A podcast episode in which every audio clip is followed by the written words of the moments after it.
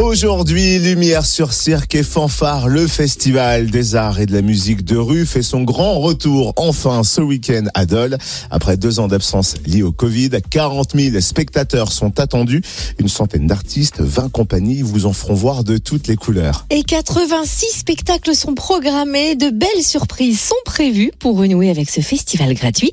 On découvre le programme avec Alexandre Douzenel, adjoint en charge de l'événementiel et de l'animation de la ville de Dole, au micro de Charles Charlie Chevasson, notre reporter Fréquence Plus. Alors avec moi, Alexandre Douzel, qui est l'adjoint eh bien à l'événementiel pour la ville de Dole. Ça y est, c'est reparti euh, pour le retour de Cirque et Fanfare le 4 et 5 juin avec un programme archi complet. Un programme complet condensé sur deux jours de festivités, les samedis euh, et dimanches, avec de nombreuses nouveautés. On est vraiment très heureux de pouvoir retrouver Cirque et Fanfare. Je pense qu'il y a un engouement qui commence vraiment à prendre. On le, on l'entend et on le voit. Donc on, est, on a vraiment hâte d'être au 4 et 5 juin. Alors on avait fait quand même quelques petites choses euh, pendant ces années. Hein. On avait soutenu un peu les artistes, ces artistes qui reviennent. Tout à fait.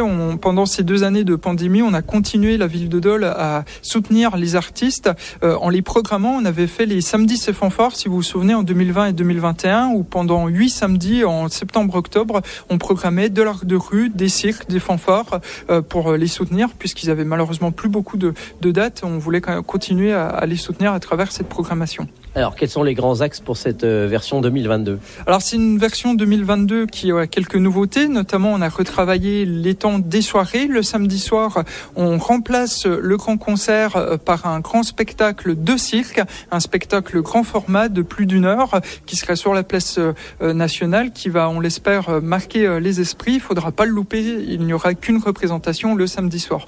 Le dimanche soir, aussi une nouveauté puisqu'on a voulu ouvrir le festival à de nouveaux arts donc on aura un spectacle, un one-man show du stand-up qui clôturera le festival avec le spectacle de Thomas VDB. Là, c'est une vraie première. C'est une vraie première, c'est une prise de risque pour nous d'ouvrir ce festival à de nouveaux arts, mais euh, on pense que ça, ça plaira, en tout cas on l'espère, et que les gens s'y retrouveront. L'idée, c'est de vraiment proposer le, une multitude d'offres possibles. Alors beaucoup de troupes, beaucoup de fanfares, elles viennent d'où? Alors cette année c'est uniquement des troupes européennes puisque avec la pandémie c'est très compliqué de faire venir des gens de, l'international, donc essentiellement des Français, quelques euh, notamment des Hollandais, mais voilà essentiellement du, français. Il y a dix compagnies euh, de cirque, dix fanfares qui seront présentes. Et on met aussi le conservatoire euh, de la ville de Dole euh, dans, la boucle.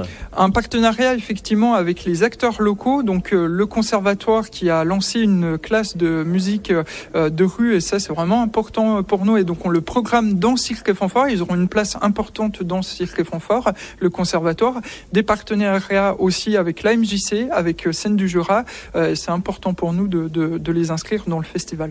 Et on n'oubliera pas ensuite la fête foraine, le feu d'artifice. La fête foraine qui est traditionnel euh, sur les fêtes de Pentecôte et le feu d'artifice qui est euh, géré par le comité des fêtes de Dole, là aussi un partenariat avec les acteurs locaux qui viendront clôturer ce festival, ces deux jours de fête. Et c'est devenu vraiment, au bout de 12 ans, un vrai festival que tout le monde reconnaît au-delà du Jura. C'est en tout cas un festival qui est connu et reconnu, je crois, pour sa qualité artistique aussi. C'est plus de 40 000 spectateurs euh, sur les deux jours. On en attend encore plus cette année, notamment vis-à-vis de l'engouement et de l'envie des gens. Je pense que les gens ont envie de se retrouver, on le voit, on le sent, et donc ça risque d'être une très très belle euh, édition. Et pour terminer, c'est un éco-festival, et en plus il y aura une application. Tout à fait, c'est un élément qui est très important et nouveau pour nous sur ce festival. On a travaillé euh, vraiment dans le détail pour euh, réduire le plus possible l'impact du festival sur l'environnement. On a réduit les impressions, on a réduit les outils de communication, et on les a transformés, notamment en créant une application qui sera proposée à tous ceux qui viendront sur le week-end, où on pourra retrouver la programmation, on pourra retrouver la carte.